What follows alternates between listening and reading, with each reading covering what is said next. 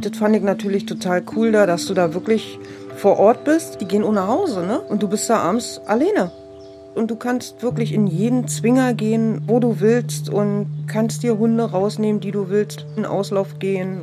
Und wenn du meinst, du musst die in deinem Bett schlafen lassen, dann lässt du die in deinem Bett schlafen. Echt? Ja. Wollte ich jetzt mit Viri nicht machen, Ja. weil ich wollte ihm nicht den Luxus eine Woche lang gönnen und dann Ja. wieder in das Ding schieben. Jassi, komm.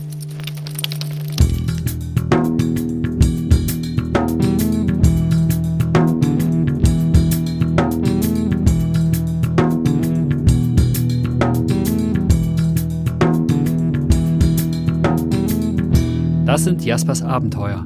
Mein Name ist Christoph Richter und ich erzähle hier vom Leben mit einem Galgo.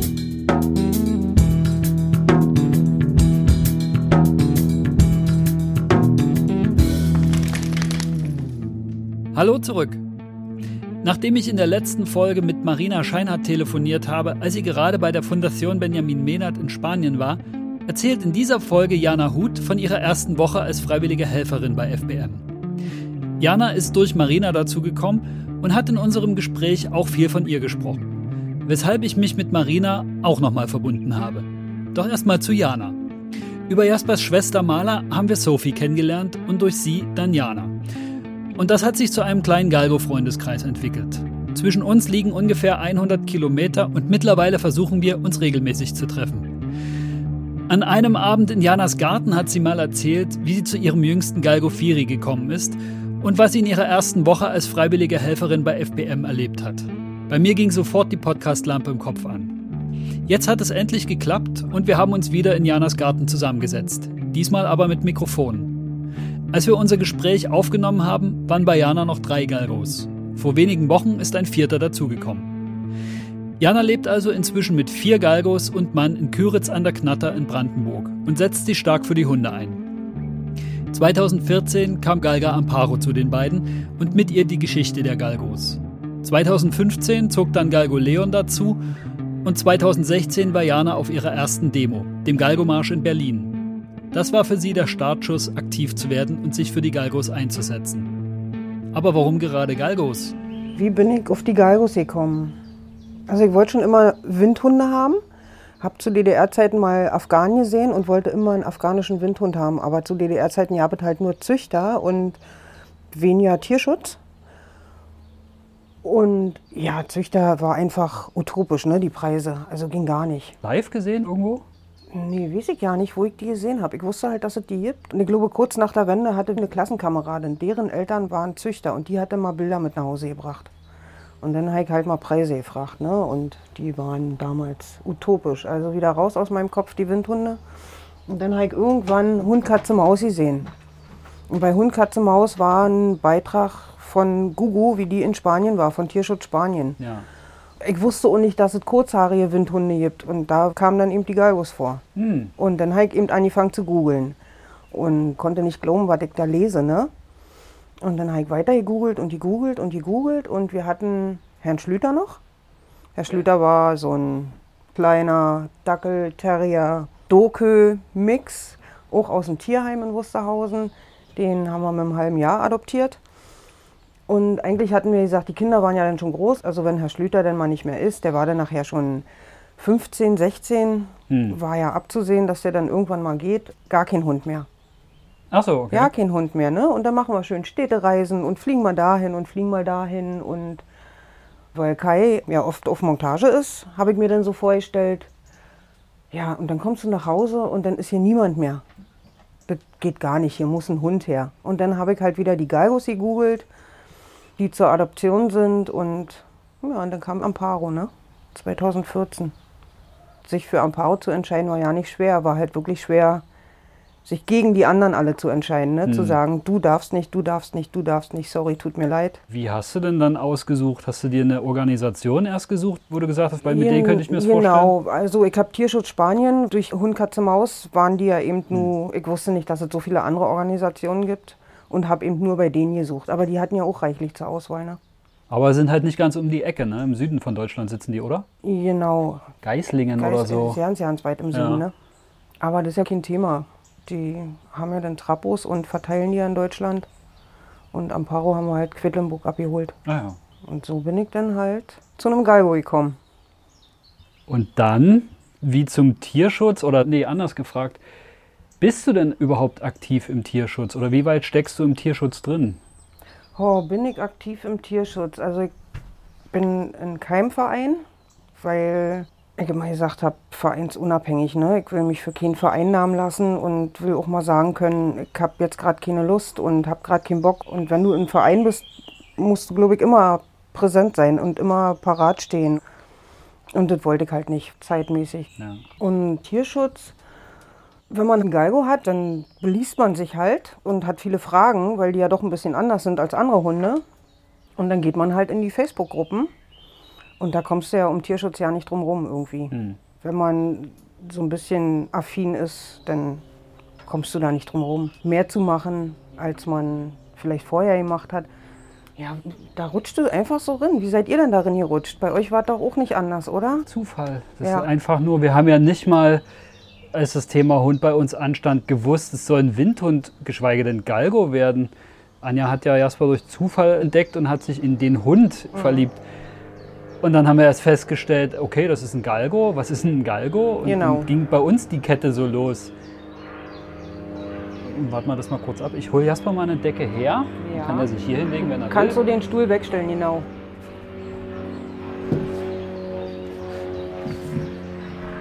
Wenn wir eh warten müssen. Leon, leg dich wieder hin. Ist okay. Leg dich wieder hin, Diggi. Ja, sie, komm mal hier.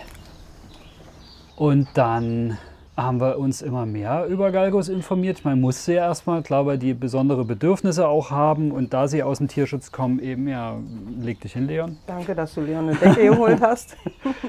Ja, dann rutscht man so rein, na klar. Man muss sich an irgendeiner Stelle, wenn man dann einen Hund adoptieren will, entscheiden, will ich das tragen? Kann ich dem Hund das geben, was er so braucht?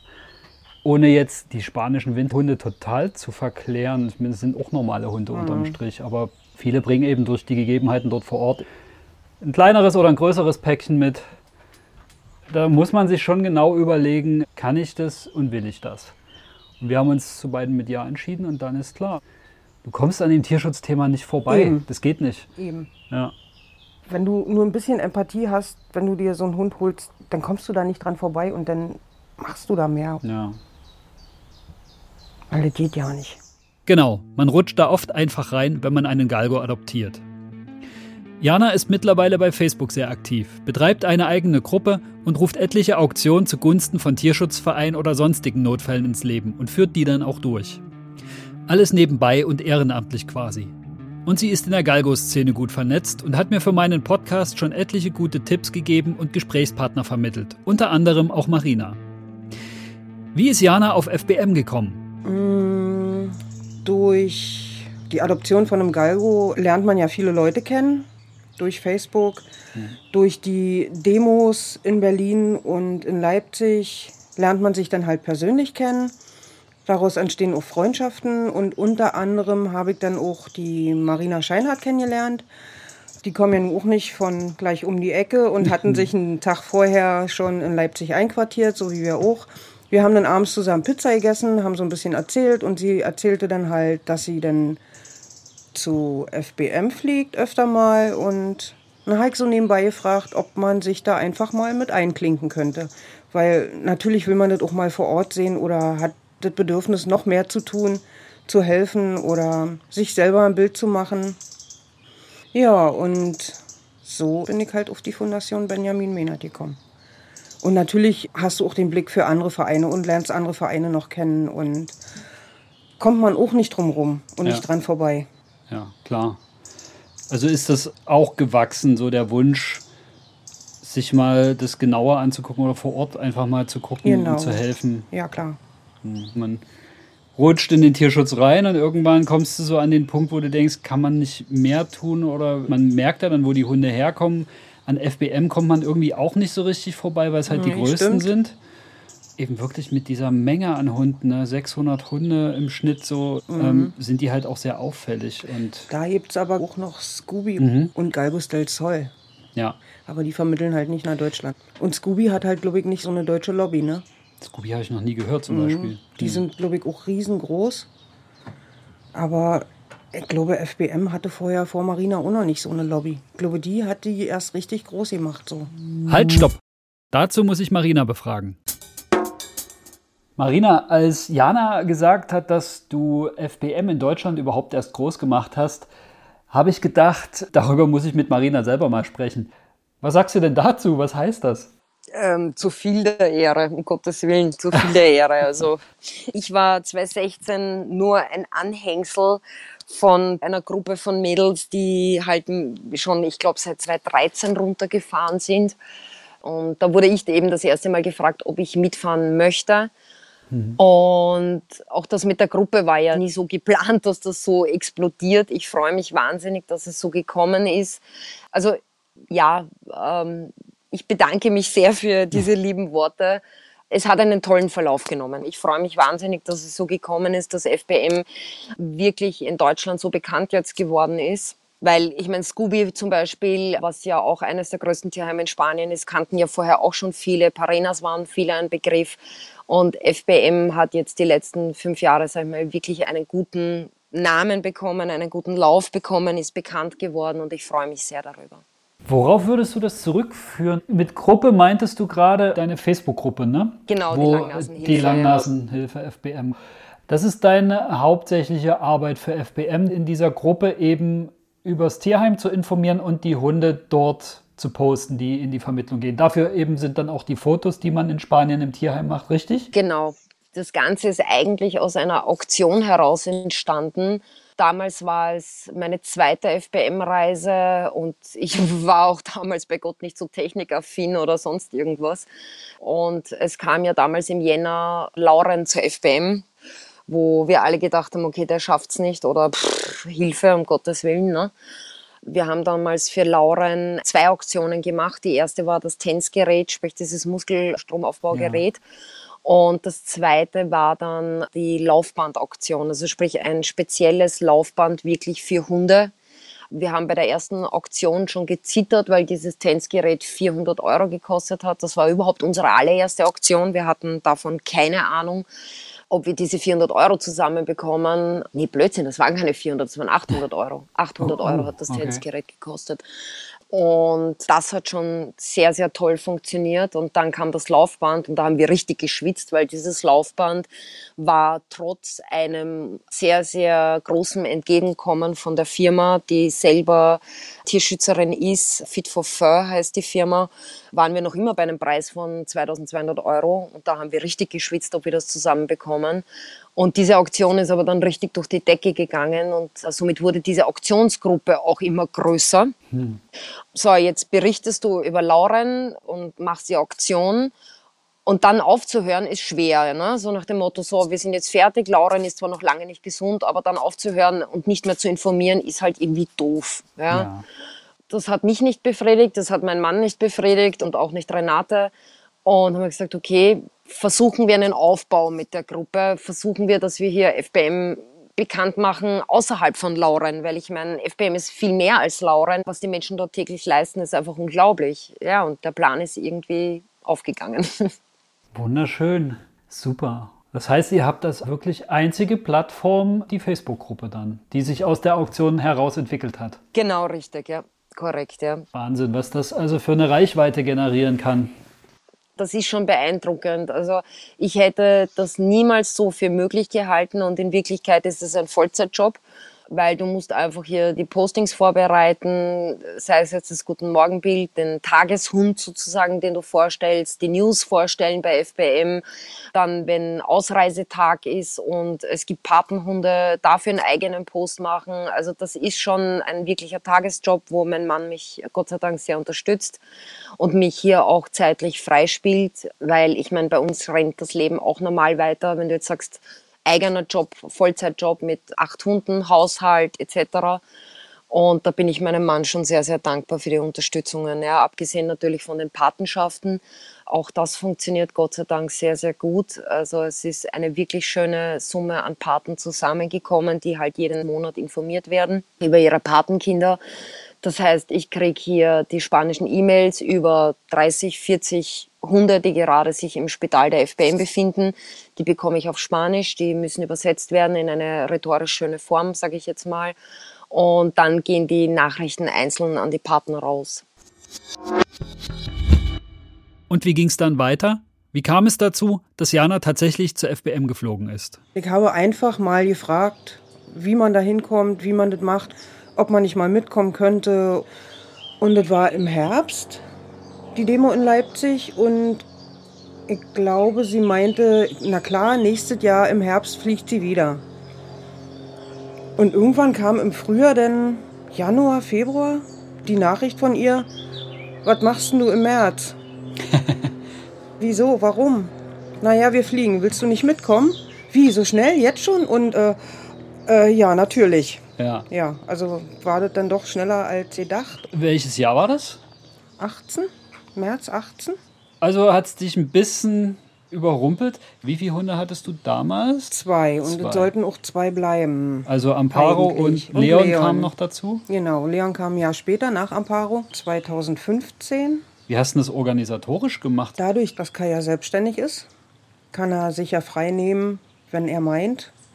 Er hat dann die Woche freigenommen und ist dann hier zu Hause bei den Hunden geblieben. Ich habe dann einen Flug gebucht. Marina erzählte mir dann irgendwann, dass uns noch jemand begleiten wird. Die Lilly. Kannte ich bis dahin nicht. Ende Januar war ich dann noch in Köln zur Demo. Da habe ich dann die Lilly kurz kennengelernt und habe gesagt, ach, du bist die und die, du kommst mit. Und ähm, ja, hallo, ich bin die und die. Und das war das erste und einzige Mal, dass wir uns gesehen haben, bevor es dann losging nach Spanien. Ja, dann haben wir halt Flug gebucht, haben die Flüge so gelegt, dass wir aus allen Richtungen, Lilly kam ja von Dortmund, Marina aus Wien und ich aus Berlin und dass wir uns in Frankfurt getroffen haben und haben von Frankfurt zusammen den gleichen Flieger gebucht nach Sevilla. Ja. Ja, und dann war halt der Tag ran und Frau Scheinhardt hat gekniffen. Was? Echt? Ja, ich glaube, der Flieger ging ganz früh morgens. Man musste ja, weil wir ja Gepäck hatten, zwei Stunden früher einchecken. Also musste ich, ich glaube, um vier hier los morgens. Und ach, das war sowieso eine schreckliche Woche. Kai war vorher noch krank, der hat mir noch die richtige Grippe hier angeschleppt. Den habe ich oben im Schlafzimmer einquartiert, eine ganze Woche lang und habe gesagt, und wehe, du kommst runter ich will dich unten nicht sehen, verpeste mir nicht die Luft. Der hat gesagt, er fühlt sich wie im Knast hier. Weil ich habe gedacht, was machst du, wenn du dir wirklich die Grippe, der hat auch wirklich eine ganze Woche im Bett gelegen, ne? Mhm. Und mit Fieber und. Nur die hätten dich nicht fliegen lassen wahrscheinlich. Na, fliegen lassen schon, aber wenn ich es da gekriegt hätte, dann hätte ich da wirklich mit Grippe umgelegen und ähm, mhm. ja, wollte ich nicht. Genau. Wo war ich stehen geblieben? Äh, Marina hat dass gekniffen. Marina gekniffen hat. Ja, wir mussten halt um vier los. Und wir haben vorher noch geschrieben wegen dem Mietwagen und ob dann jemand irgendwie Navi im Handy hat und dass wir da hinkommen und war alles geklärt und habe gesagt, gut, jetzt muss ich schlafen und dann machte mein Handy nochmal Bing. Da kam eine WhatsApp-Nachricht und da habe ich gedacht, liest du die jetzt noch oder liest du die nicht? Eigentlich musst du schlafen und eigentlich hast du ja keine Zeit mehr zu schreiben und dann habe ich gedacht, ach scheiß, guck schnell nochmal ruf, vielleicht ist es ja was Wichtiges. Da schrieb, ich weiß ja nicht, ob Marina schrieb, Ach übrigens, ich bin gerade auf dem Weg ins Spital.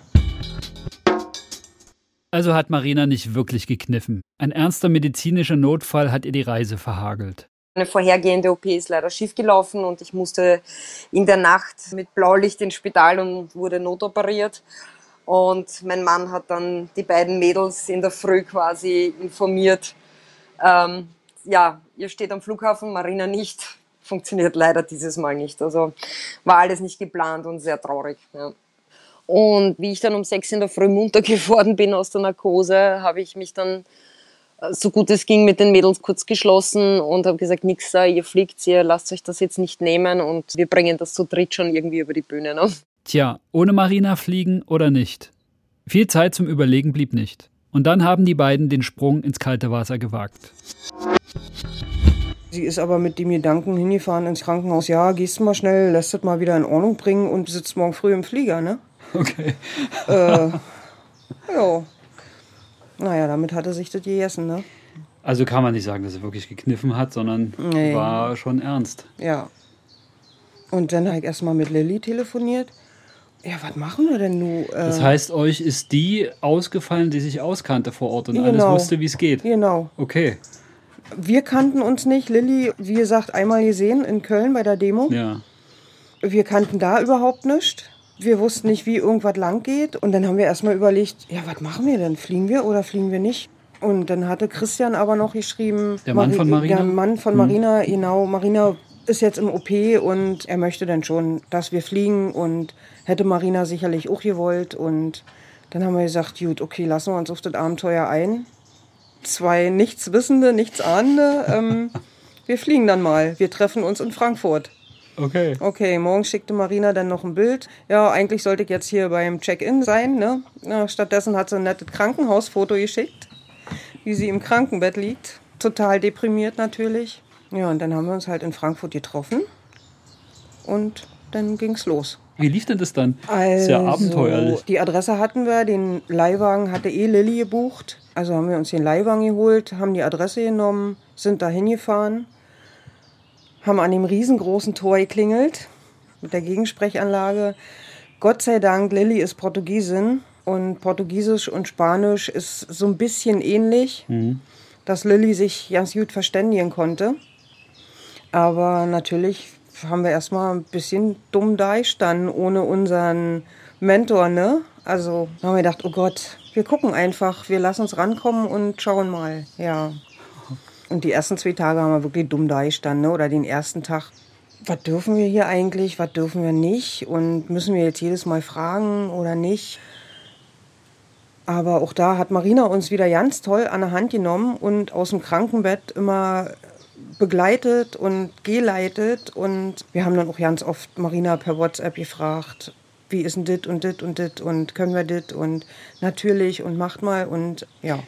Wie ist es aufgebaut mit den Freiwilligen? Müssen die sich selbst orientieren? Gibt es eine Art Einweisung oder ist immer einer dabei, der schon mal da war und weiß, wie es lang geht, so theoretisch? Du meldest dich an, dass du da bist und du musst ja vorher dein Zimmer Der ist buchen. gebucht, genau. Die haben ja Freiwilligenwohnungen, ne? Dann wird dir dein Zimmer gezeigt und dann kannst du eigentlich theoretisch loslegen. Und da gibt es immer irgendwas zu tun. Wir hatten die Außengehege, haben da die Hunde gefüttert, haben die sauber gemacht. Aber ich weiß so ja nicht mehr, wie das war, ob das jetzt durch Marina kam, dass die vorher schon irgendwie gesagt hat, sie macht das und dass die Aufgabe jetzt uns übertragen wurde, weil das vorher geklärt war, oder ob wir die jetzt einfach so zugesteckt gekriegt haben. Aber auch wenn du nicht die Außengehege machst, du findest immer irgendwas. Dann gehst du Wäsche aufhängen, was wir zwischendurch dann auch gemacht haben. Ne? Wie gesagt, den ersten Tag, als wir dann ankamen, haben wir wirklich so ein bisschen verloren dagestanden und wussten nicht, was dürfen wir, was machen wir jetzt. Oh Gott, das war erstmal überwältigend. Ne? Erstmal haben wir natürlich Hunde angeguckt, Hunde gestreichelt. Wir wussten auch nicht, dürfen wir die Zwinger betreten, dürfen wir nicht. Und irgendwann kam, glaube ich, jemand, ich weiß ja nicht mehr wer, und hat uns so ein bisschen an die Hand genommen. Ich glaube, das war der Alberto. Und hat uns auch so ein bisschen gezeigt. Ja. So und so. Und hat uns auch gesagt, in den Zwinger nicht gehen, bei dem ein bisschen vorsichtig sein. Sie sind ja nicht alle Kuschelhunde, ne? Nee. Wie war denn das Reinkommen da, so der erste Eindruck? Wie erinnerst du dich da noch dran? Du hast gesagt, überwältigend. Kannst du es konkreter noch fassen, beschreiben? Du kommst rein und siehst die Außengehege und denkst, boah, so viele Hunde und so viele Galgos, so viele schöne Hunde. Und da hast du aber noch lange, lange nicht alles gesehen. Ne? Die Außengehege ist ja nur der kleinste Teil. Es war groß, es war laut. Natürlich bellen die Hunde, wenn Fremde kommen. Und wenn einer anfängt zu bellen, stimmen die anderen natürlich mit ein. Ja, und wenn du dich dann weiter vortastest, dann kommst du nachher auch an die Hallen. Und die sind natürlich riesengroß. Und die Geräuschkulisse da drin ist Wahnsinn. Vorher sagte mir jemand, nimm dir Oropax mit. Habe ich gedacht, okay, zum Schlafen, falls Lilly schnarcht oder so. Aber ja, die Angestellten da, die tragen alle Ohrschützer, ne? Weil es auch beim Weil's Arbeiten einfach so laut beim ist. Arbeiten laut ist, ja. Wenn du das wahrscheinlich jeden Tag machst, sieben Tage die Woche, vier Wochen im Monat, 365 Tage im Jahr, musst du irgendwann Ohrenschützer tragen, glaube ich. Auf so eine Idee wäre ich gar nicht gekommen. Aber klar. Ich meine, die eine Woche hältst du das mal durch, ne? Aber ist schon wahnsinnig laut. Mit welchen Gefühlen bist du da so durchgegangen das erste Mal? Also das erste Mal mit dem Gefühl, schön, dass die alle da sind. Schön, dass die alle gerettet sind, dass es denen gut geht. Aber wo sollen die ganzen Hunde hin, ne? So viele Hunde. Du bist wirklich erschlagen von so vielen Hunden. Und ich bin auch der Meinung, dass ich auch in der Woche bewusst nicht alle Hunde gesehen habe. Hm. Mm -mm. Kann man sich jetzt erstmal gar nicht vorstellen, ne? Ja. Je länger die Woche auch angedauert hat, umso mehr habe ich mir aber auch verboten, bewusst in die Zwinger zu gucken. Guck nicht hin, guck nicht hin, nein. Einer schöner als der andere. Die drücken sich auch alle an die Gitter und betteln um Streicheleinheiten. Oha. Marina hat mir erzählt, wie es war, die Reise vom Krankenbett aus zu verfolgen und auch nochmal ergänzt, welche Aufgaben es für die Freiwilligen bei FBM gibt. Sinn und Zweck einer solchen Reise ist es natürlich, Hunde vorzustellen. Die Mitarbeiter selber haben vor Ort natürlich genug Arbeit und um einen Hund vorzustellen, brauchst du einfach die Grunddaten, wie groß, wie alt, seit wann bei FBM, wie schwer, Mittelmeertest etc. Und ja, ich bin, nachdem ich ja eh nichts Besseres zu tun hatte, bin ich halt im Spital gelegen und habe übers Handy, die Mädels haben mir Namen zugeschickt und ich habe ihnen der Reihe nach die Daten von den Hunden geschickt und sie haben dann die Hunde vorgestellt auf Facebook.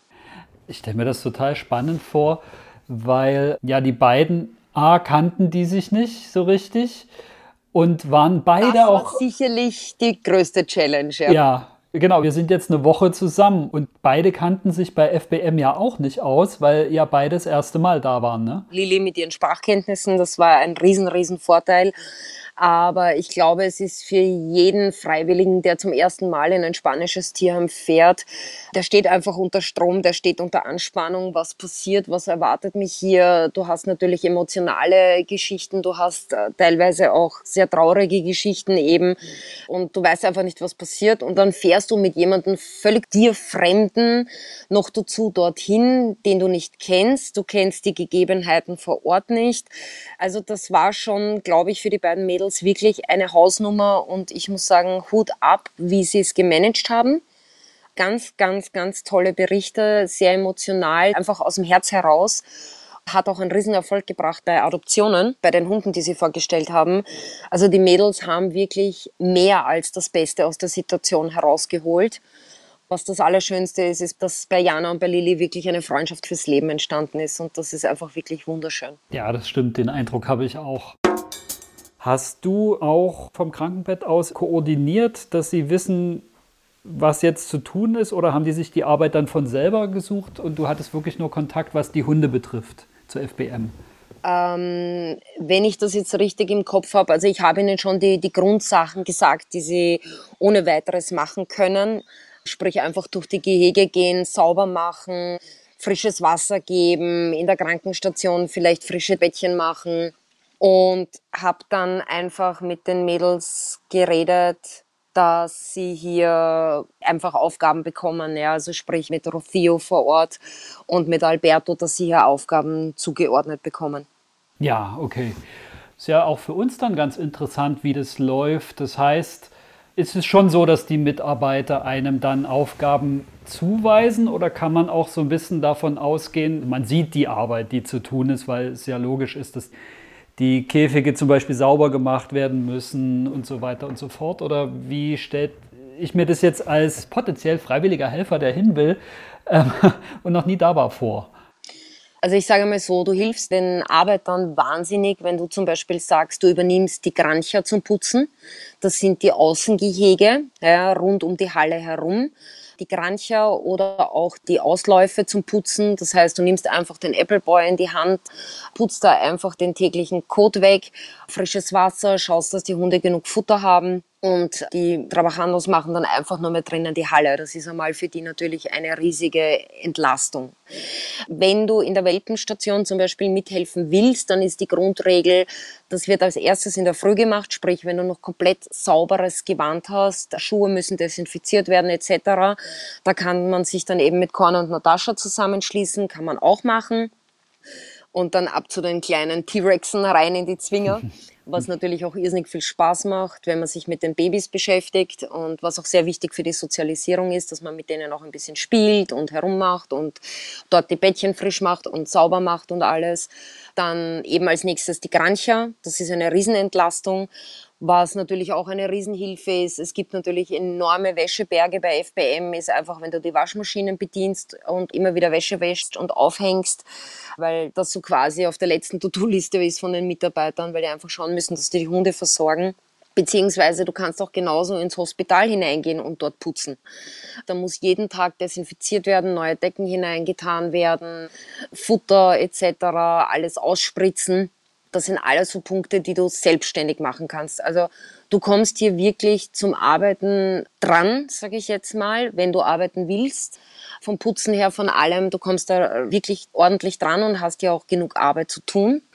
Du kannst zum Alberto gehen und sagen, gib mir eine Liste von Hunden, die ich fotografieren soll dann gibt er dir eine Liste, so, und dann machst du nach deiner Einschätzung nach Beschreibungen und hast die Daten von dem Hund, beziehungsweise könnt auch gerne mich fragen, schicke ich euch wieder die Daten, das ist eigentlich der Plan. Natürlich, je mehr Tiere hier auf Facebook beworben werden, umso mehr haben die eine Chance und kommen raus.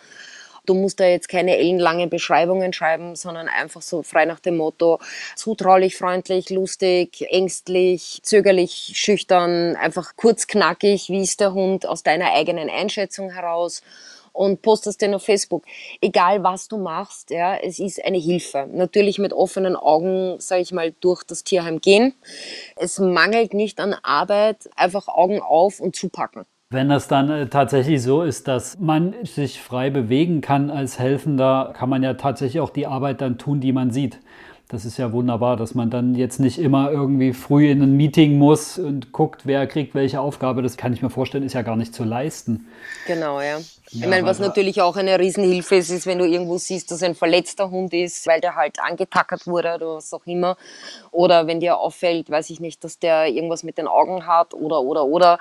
So, dann schnappst du dir den Hund und gehst mit ihm zum Tierarzt. Also Grundausstattung ist immer zwei Leinen am Körper kann nicht schaden. Oder was jetzt auch zum Beispiel wahnsinnig geholfen hat, ist, viele Hunde haben keine Halsbänder, weil die sie beim Spielen verlieren.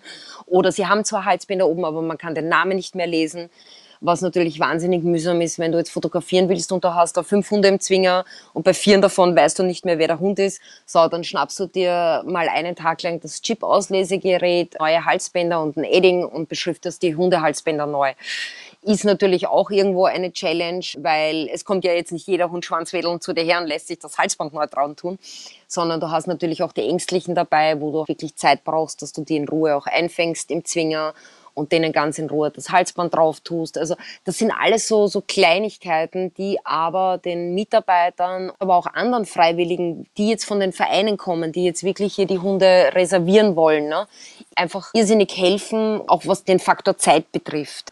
Weil so gehst du durch, fünf Hunde, du weißt, wer wer ist und zack, zack. Es ist natürlich wahnsinnig mühsam, wenn die Hunde jetzt keinen Namen auf den Halsbändern haben oder gar keine Halsbänder oben haben. Ne? Ja. Also es gibt genug Möglichkeiten, um hier anzupacken. Egal ob für Mann oder für Frau. Das klingt sehr gut. Absolut genug zu tun. ja, definitiv. Und gerade am Vormittag, sage ich jetzt einmal, hast du viel Zeit, um anzupacken, weil am Vormittag sind die Hunde doch in den Ausläufen und da kommst du eh nicht zum Fotografieren. Das heißt, in der Zeit gehst du einfach durch und machst sauber, tust Wäsche waschen, was auch immer. Ja, super. Wichtig ist halt die Hygiene, ja, eben um hier nichts zu verbreiten, sei es jetzt Pavo, Corona oder was der Teufel was alles. Ich meine, war ja alles schon der Fall, leider Gottes. Also immer desinfizieren, immer sauber halten, nie in die Welpenstation hineingehen ohne sauberes Gewand und Schuhe desinfiziert zu haben und Hände desinfiziert zu haben. Also Hygiene ist natürlich ganz ein wichtiger Faktor. Zurück zu Jana. Die vielen Eindrücke sind überwältigend und auch nachts hält das Gebell der vielen Hunde in Erinnerung, wo man eigentlich ist. Ich habe Jana gefragt, hast du dich in der Woche dann so ein bisschen in so einen Alltag gefunden? Ja, wir sind aufgestanden, haben gefrühstückt. Kaffee natürlich. Muss sein. Und dann haben wir halt die Außengehege gesäubert, haben die Hunde gefüttert und waren natürlich auch immer mit Marina in Kontakt. wenn wir dann damit fertig waren, haben wir uns halt andere Aufgaben gesucht, ne? Haben dann halt Wäsche aufgehangen und wir haben wettertechnisch echt eine scheiß Woche erwischt, weil es hat, glaube ich, jeden Tag geregnet. Und die FBM hat halt nicht so viel Platz drin, um die Wäsche zu trocknen. Aha, okay. Viel Wäsche, viele Decken hängen halt draußen und die werden dann immer wieder nass und du kannst die auch nicht alle anklammern und dann geht auch der Wind und dann fallen die wieder runter und dann hängst du die wieder auf und dann waren die kurz vorm Trockenwerden und sind wieder nass geworden vom Regen. Du suchst dir dann halt Aufgaben, ne? Da Ja. lagen dann wirklich bergeweise nasse Decken, die gewartet haben, aufgehangen zu werden. Aber die andere ist halt nicht getrocknet. Also schon da hast du so eine Aufgabe, die sich eigentlich immer wieder im Kreis dreht. Genau. Ja. Wir haben eigentlich den Vormittag bis in den Nachmittag hinein damit verbracht, die Außengehege zu säubern, zu füttern, Hunde zu knuddeln. Und nachmittags haben wir uns dann halt andere Aufgaben gesucht. Einkauf musste natürlich auch mal sein. Ja. Wir sind zweimal in die Stadt gefahren zum Einkaufen. Okay. Viele haben uns gesagt, wenn ihr schon in Sevilla seid, geht doch mal in die Stadt oder geht doch mal essen. Hatten wir überhaupt nicht das Bedürfnis. Ne? Hm. Wir wollten die Zeit halt wirklich bewusst, intensiv da verbringen und nutzen. Hattet ihr Kontakt zu anderen Helfern, die da waren zu dem Zeitpunkt oder eher weniger? Mm. Wir waren tatsächlich beide alleine in der Woche. Ja. Ich glaube, am vorletzten Tag kamen zwei belgische Mädels. Denen haben wir unsere Schuhe noch vermacht. Weil die hatten wirklich nur Turnschuhe bei. Und dadurch, dass es wirklich die ganze Woche geregnet hat, standen die Außengehege auch viel unter Wasser. Und mit ihren Turnschuhen wären die da wirklich nicht weit gekommen. Ne? Lilly hat Gummistiefel dabei gehabt, die hat die denen noch überlassen. Ansonsten waren wir wirklich die Woche alleine. Wir hatten, glaube ich, auch andere Aufgaben in der Woche. Wir sollten dann einen kleinen Welpen zum Trapo bringen nach Cordoba. Von Galgos del Sur ging nämlich ein Trapo und der sollte damit, da haben wir dann einen Tag eben diesen Welpen nach Cordoba gebracht. Und wir hatten ja nur eine Woche, ne? Ja, eine andere Aufgabe war, von FBM ging auch ein Trapo und einen Tag vorher haben wir dann eben Hunde geduscht, die dann eben mit sollten. Ja. War natürlich auch spannend. Wie hast denn du das so erlebt, wie die Hunde so auf euch reagiert haben? Bestimmt sehr unterschiedlich. Ja, natürlich. Du hast die Ängstlichen bei, du hast die Aufgeschlossenen bei. Die Aufgeschlossenen, die stehen halt alle an der Tür und wollen gestreichelt werden und gehen auf dich zu. Und die Ängstlichen sitzen halt irgendwo auf ihrem Sicherheitsabstand. Manche beobachten dich halt oder rennen rum und manche ergeben sich wirklich so ihrem Schicksal, liegen in ihrem Körbchen und zittern vor sich her, ne? Oh Mann, das stelle ich mir so hart vor. Ich hatte ja dann auch mir relativ früh den Viri ausgeguckt. Was heißt denn ausgeguckt? ich ich weiß ja, was es heißt, aber ähm, mal anders gefragt, bist du mit dem Wunsch hingefahren, einen mitzunehmen oder du hast vorhin gesagt, zwei, dabei soll es eigentlich bleiben? Ja, eigentlich schon. Ich hatte dann hier zu Hause auch mal angefragt, wie es denn so aussehen würde mit einem dritten Hund. Vorher schon? Vor Vorher Welt? schon, ja, ja.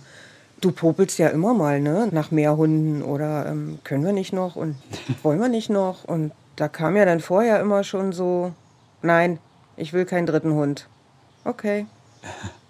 Aber dann kamen natürlich auch immer so kleine Finger, ne?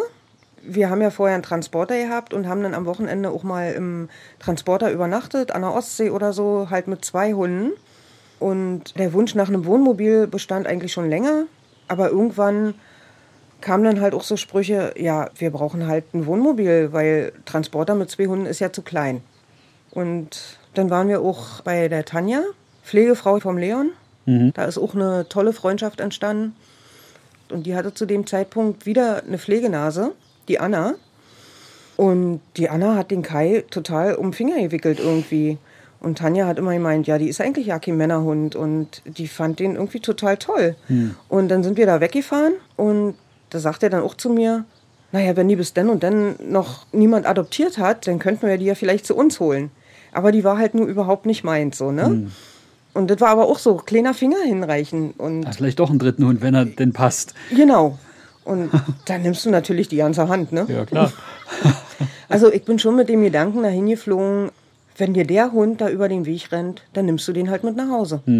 Und da war halt der Viri, ne? Und um nochmal auf die verschiedenen Hunde, wie die so reagieren, zurückzukommen, den habe ich mir relativ schnell ausgeguckt. Und der hat halt im Außengehege gelebt. Und das Außengehege hat natürlich auch einen Innenraum, wo die sich zurückziehen können, wenn es regnet, was aber nicht sehr groß ist. Hm. Dann habe ich den Viri halt mal wieder besucht und es hat auch geregnet. Und da war dann ein Galgo bei. Ich habe dann drinnen halt gesessen in diesem kleinen Raum, wo die sich zurückziehen können, wenn es regnet. Und habe halt den Viri gestreichelt und die knuddelt. Und die anderen Hunde, die saßen da auch drinnen. Da war einer, der Estilio, der hatte so viel Panik vor Menschen, dass er das vorgezogen hat, draußen im Regen zu stehen. Weil ich halt drinne war. Der hat sich nicht reingetraut. Und das hat mir halt auch so leid getan. Mhm. Ne? Da ist der Regen ist nicht so schlimm und wir wissen alle, wie schlimm Regen für Galgos ist. ist. ja, der hat sich nicht reingetraut. Wahnsinn. Fragt man sich, was ist denen denn zugestoßen mhm. oder widerfahren? Was heißt denn, du hast dir Viri ausgeguckt? Ja, Gab es da so einen Funken, der gleich übergesprungen ist, oder? Also ich habe ihn gesehen der sah so ranzig aus und so schmantig und hab gedacht, oh Gott, du armer, alter, kleiner, ranziger Opa. Weil er hatte auch so nackten Hals und so Falten am Hals, die hat er heute noch, ne? Ja. Und hab echt gedacht, er ist ein Opa und den bekommt es hier halt nicht. Das war so, dich nehme ich mit nach Hause. ja, und dann war das halt so. Und dann habe ich halt bei Marina angefragt Marina hatte auch irgendwie die ganze Zeit Kontakt zu FBM und zu den Hunden halt, die da saßen, konnte sie halt nachfragen. Und FBM wird ja nicht nur von Deutschland unterstützt, sondern von vielen anderen Ländern hm. und von vielen anderen Vereinen. Und Vereine gucken sich die Hunde dann an und reservieren die halt für ihren Verein und versuchen die dann in ihrem Land zu vermitteln. Und der Viri war halt reserviert. Mhm. Hm, und dann habe ich wirklich nochmal so explizit nachgefragt, was heißt denn reserviert? Naja, dass sie halt versuchen, die Hunde zu vermitteln, die stellen die vor und versuchen die halt in ihrem Land zu vermitteln. Heißt nicht, dass er adoptiert ist. Hm. hm okay, vermittelt nicht, aber reserviert und oh, oder nimmst du ihn doch nicht mit oder nimmst du ihn doch mit. Und der ausschlaggebende Punkt war dann, es war mal wieder ein dover Tag, der mit Regen angefangen hat. Ich habe Kaffee gekocht, habe mir dann eine Zigarette geschnappt, bin runtergegangen mit meiner Tasse Kaffee und wenn du auf der Terrasse stehst, hast du so Blick auf die Außengehege. Dann habe ich so rüber geguckt und es regnete und als einziger Hund stand Viri draußen und guckte auch so rüber, woraufhin ich dann Marina eine Nachricht geschrieben habe. Marina, ich möchte diesen Hund adoptieren. und damit war das dann eigentlich klar, dass ich diesen Hund mit nach Hause nehme. Und normalerweise, wenn die Hunde fix reserviert sind, heißt das auch fix reserviert. Ne? Ja. Und ich habe schon gemerkt, bei Jana hängt das ganze Herz dran. Ja, und dann habe ich die Els vom belgischen Verein kontaktiert und habe sie halt gefragt, ob es irgendeine Möglichkeit geben würde, dass sie den Buben freigibt. Und dann war halt das Thema, dass der aber schon eigentlich eine Vorkontrolle gerade im Laufen hat. Oh. Ja, und Els war so unglaublich lieb und hat ihre Adoptanten auf einen anderen Hund gelenkt. Und wir haben Vere tatsächlich für Jana frei bekommen. Also für mich war das wirklich so der Moment, wo mir die Tränen in die Augen geschossen sind, wie ich sie angerufen habe, um ihr zu sagen, das ist deiner. Das war ein wunderschöner Moment. Hast du ihn direkt mit nach Hause genommen? Nee, der nee, war noch nicht kastriert ja nicht, und noch nicht reisefertig gemacht. Ich musste mich dann, glaube ich, noch 14 Tage, drei Wochen gedulden. Mhm. Und dann kam er mit dem Trapo an. Wann hast du denn festgestellt, dass er kein ranziger Opi ist? Als ich dann nachgefragt habe, sag mir mal noch ein paar Daten zum Viri. Ja, ein Jahr alt, ne? ein Jungspund. Ein richtiger Jungspund sozusagen. Ja. Hätte ich nicht gedacht, weil der sah wirklich so fertig aus, ne? Die Ohren ausgefranselt und dreckig und hinten auf den Schwanzwirbeln kein Fell mehr drauf. Wie war es für Marina, zu Hause bleiben zu müssen? Hat es dir in den Fingern gejuckt oder hast du dich damit abgefunden und hast es ruhigen Auges verfolgen können? Nein. Nein. gebe ich ganz ehrlich zu. Also ich war sehr, sehr wehmütig. Einerseits um die Zeit mit den beiden Mädels, was mir wahnsinnig leid getan hat und andererseits natürlich um die Reise zur FPM. Also es war meinerseits sehr, sehr, sehr viel Wehmut dabei. Natürlich, wenn du ein, maximal zweimal, wenn es hochkommt, im Jahr fährst und das ist so quasi das Highlight, auf was du dich das ganze Jahr freust und dann geht das schief. Ja, das steckst nicht einfach so weg. Ne? Ich meine, es hat schon wehgetan, aber ich habe mich gefreut, dass ich den Mädels wenigstens so ein bisschen helfen konnte, indem ich ihnen einfach die Daten zu den Hunden gegeben habe oder wenn sie einfach Fragen hatten oder was auch immer. Es gab zwei Momente, die für mich unvergessen waren und die mich am allermeisten berührt haben. Wie schon in unserem Vorgespräch erwähnt, jeder Freiwillige, der zum ersten Mal in ein spanisches Tierheim fährt, ist zu 99,9 Prozent gefährdet zu einer Adoption, dass man sich einfach verliebt. Das ist ein wunderschöner Anfängerfehler, sage ich jetzt mal. Und so war es auch bei Jana und bei Lilly. Bei Jana war es der Vieri und genauso auch bei Lilly. Lilly hat sich ja in Holger verliebt. Ja. Ja. Nur es war halt eigentlich irgendwo kein Thema, aber uns war allen klar, ja, Holger ist ihr Junge. Ne? Ja. Und dann hat mich heimlich ihr Mann Christoph angeschrieben, von wegen, naja, äh, Lilly hat ja bald Geburtstag und ob wir das nicht in die Wege leiten können, so still und heimlich. Ne? Und dann haben wir halt hinterruck schon alles organisiert mit Transport. Und du sitzt halt die ganze Zeit da und grinst, weil du schon weißt, was passiert. Ne? Und ja, einfach sehr emotional das Ganze. Ja, war wunderschön, dass beide Mädels ihre Traumjungs bekommen haben. War wirklich wunderschön. Besser könnten sie es nicht bekommen haben. Von Jana wollte ich dann noch wissen, wie ein Tag bei FBM ausklingt und wie sie mit den vielen auch heftigen Eindrücken klargekommen ist. Was macht man denn abends oder was habt ihr abends denn da gemacht? Wir haben abends gekocht. Mhm.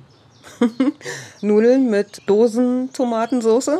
Jeden Abend? Ich glaube, jeden zweiten Abend. Okay. Weil es einfach schnell geht. Ne? Ja. Die Dose in den Topf erwärmen, die Nudeln kochen. Natürlich Rotwein dazu. und haben dann halt den Abend ausklingen lassen. Jeder auf seine Art. Per Telefon, manchmal mit Freunden, um dir auch Dinge von der Seele zu reden, ne? Weil du einfach auch mal andere Leute brauchtest, mit denen du reden kannst über das Erlebte. Und halt bei Facebook, weil wir auch wirklich viele Fotos gemacht haben oder dann unseren Tag nochmal beschrieben haben.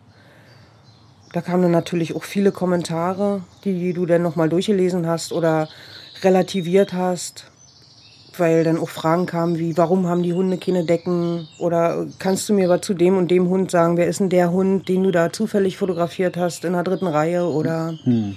dann hast du erst wieder gefragt, weil wenn du Bilder postest bei Facebook und die Hunde vorstellst, machst du die ja sichtbar. Und wenn dann Fragen kommen und jemand sich interessiert, dann denkst du, oh ja, vielleicht hat er ja eine Chance, dass ja. der gesehen wurde. Und dann willst du natürlich auch so viele Informationen wie möglich liefern. Ne? Also wieder per WhatsApp mit Marina geschrieben, du kannst du mir was zu dem und dem Hund sagen oder guck mal da der Kommentar, schreib doch mal was dazu oder irgendwie so. So haben wir dann halt die Abende verbracht. Und ich glaube, halb zehn, zehn sind wir wirklich todmüde ins Bett gefallen. Ne? Alleine schon körperlich und auch emotional. Wie kommt man denn mit den vielen Eindrücken der Masse an Hunden und auch den vielen verletzten Tieren und den traurigen Schicksalen klar? Ich muss ganz ehrlich sagen, mir ist es von Tag zu Tag wirklich schwerer gefallen, da durch die Reihen zu gehen und es zu sehen. Gerade besonders in der Halle, ne? weil Natürlich gibt es dann auch unter den Hunden mal Streit und Stress. Bei so vielen Hunden bleibt es nicht aus. Und du stehst dann am anderen Ende von der Halle in einem Zwinger und hörst hinten irgendwo ihn schreien und weißt ganz genau, jetzt habt ihr wieder Haue oder Stress, dass dann irgendeiner vielleicht getackert wurde oder irgendwas oder dass die sich das Kappeln gekriegt haben. Und die Geräuschkulisse, die war für mich immer schwerer zu ertragen am Ende der Woche. Ne? Also es ist nicht so, dass man sich eher dran gewöhnt, je länger mhm. man da ist, sondern es wird immer schlimmer. Also für mich schon. Mhm. Für mich war die Woche dann auch wirklich Zeit zu sagen, ich gehe wieder nach Hause. Was hast du so mitgenommen nach Hause von der Woche? Dass man eigentlich viel, viel mehr machen müsste, noch viel mehr machen müsste, damit es irgendwann mal aufhört, weil es hört nicht auf. Es kommen immer wieder neue Hunde. Jedes Jahr ist die FBM wieder voll. Die Vereine versuchen so gut wie möglich zu vermitteln, aber es füllt sich halt wieder und es hört nicht auf. Wir haben ja vor, im Oktober wieder hinzufliegen und manchmal erwische ich mich bei so einem Gedanken, puh, ob du das nochmal verkraftest, ob du das nochmal kannst und ob du das eigentlich nochmal willst, das zu sehen, weil das hat emotional schon viel gemacht. Ich hatte danach die Tage Gott sei Dank auch noch frei. Mein Mann ist wieder auf Montage gefahren und ich war halt alleine. Und ich bin die ersten beiden Morgen aufgewacht und musste erst mal heulen. Warum, wieso, weshalb, keine Ahnung, aber ich habe erst mal geheult, ne?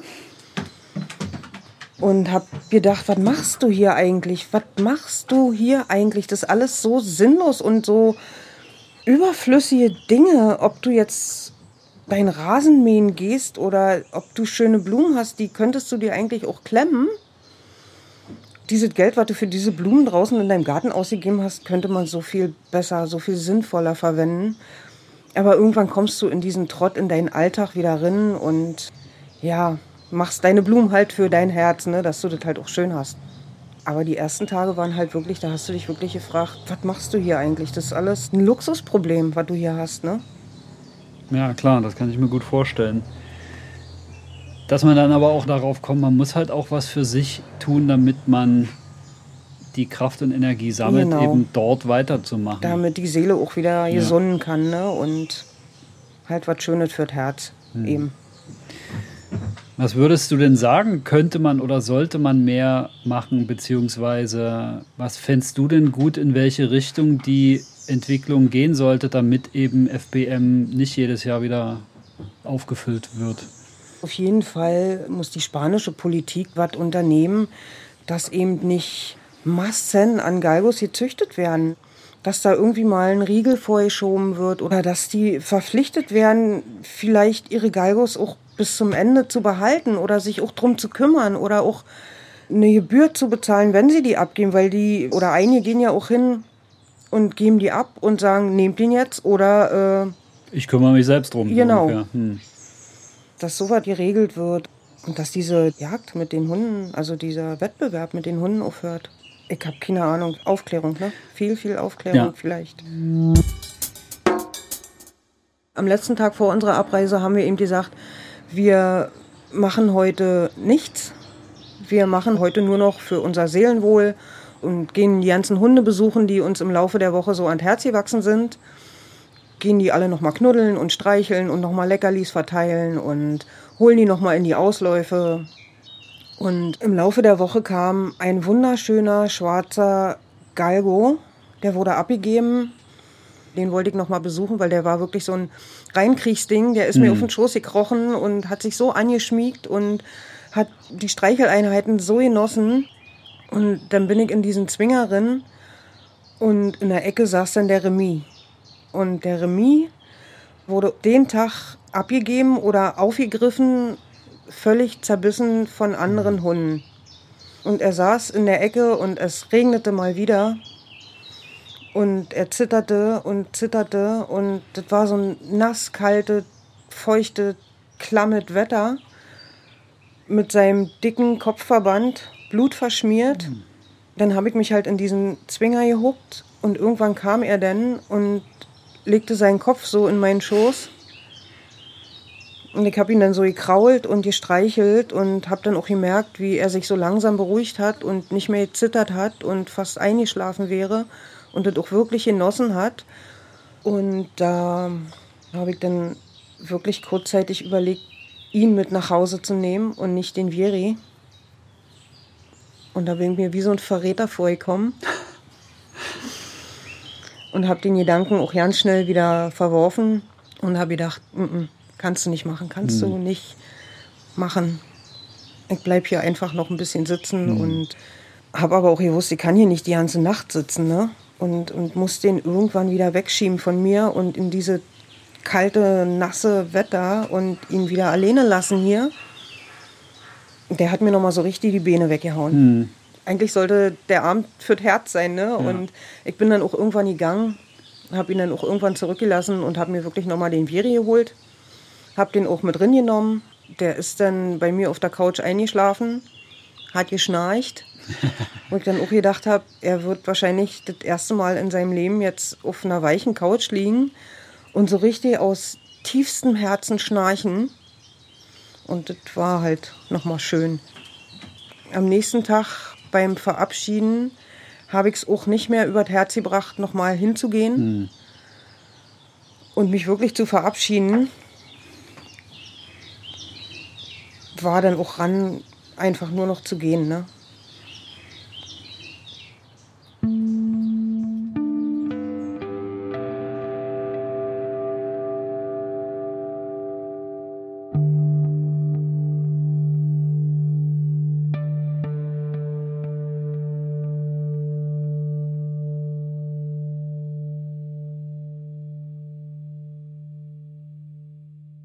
So also hat Jana ihre erste Woche als freiwillige Helferin bei FBM erlebt. Der Start war holprig und ein Sprung ins kalte Wasser. Jana und Liliane haben sich, auch dank der Hilfe von Marina, aber schnell zurechtgefunden. Und mitgebracht hat Jana ihren Firi, den dritten Galgo. Es ist jetzt bestimmt ein Jahr her, dass sie uns das erste Mal davon erzählt hat und dass sie vorhat, wieder zur FBM zu reisen. Und wir hatten langsam die Idee, das auch mal machen zu wollen. Diana Mitreisende suchte, haben wir dann im Herbst letztes Jahr gesagt, wir kommen mit. Corona hat dann alles ausgebremst, aber inzwischen konnten wir für diesen Oktober unsere Flüge buchen und hoffen nun, dass auch alles klappt. Ehrlich gesagt, blicken wir der Reise mit gemischten Gefühlen entgegen und ich kann nicht leugnen, dass ich auch etwas Angst vor den starken Eindrücken vor Ort habe. Andererseits sage ich mir, jetzt stecken wir schon so tief im Einsatz für die Galgos drin, dass wir uns auch das angucken sollten, um besser zu verstehen, wie die Situation für die Hunde und die Helfer in Spanien ist. Das wird sicher eine intensive Woche, in der wir mit anpacken, aber auch dokumentieren wollen und natürlich wird es dazu eine Podcast-Folge geben. Und nein, wir haben nicht vor, einen weiteren Hund zu adoptieren. Aber Marina weiß offensichtlich besser, wie das abläuft. Ich wünsche euch wunderschöne Erlebnisse, hoffentlich nichts Trauriges, viele tolle Eindrücke und denkt Dank. an die erste Adoption. Gell? das machen wir, das machen wir. Oh wei, oh wei, oh wei. Wenn wir dann zu zweit da sind, können wir es uns immer gegenseitig ausreden. Mhm, ich bin gespannt. Ja, ja, ich auch. Danke, Jana, für die tolle Geschichte und Marina für die Schilderung, wie du die Reise vom Krankenbett aus begleitet hast. Schaut mal auf Instagram bei Jaspers Abenteuer vorbei. Dort zeigt meine Verlobte Anja das wilde Leben unseres Spaniers in Brandenburg und wo er sich sonst so mit uns rumtreibt. Und Lotta ist auch mit von der Partie. Wenn ihr Jaspers Podcast eingebt, findet ihr die Instagram-Seite zu diesem Podcast. Unter dem Post zu dieser Folge könnt ihr mir gerne einen Kommentar hinterlassen. Wenn ihr Fragen zu Galgos, zur Adoption von Tierschutzhunden oder allgemein zum Podcast habt, schreibt mir eine E-Mail an podcast.kriton.de. Die Adresse steht auch in den Shownotes. Und lasst gerne eine Bewertung bei Apple Podcasts da. Bis zur nächsten Folge. Hasta luego!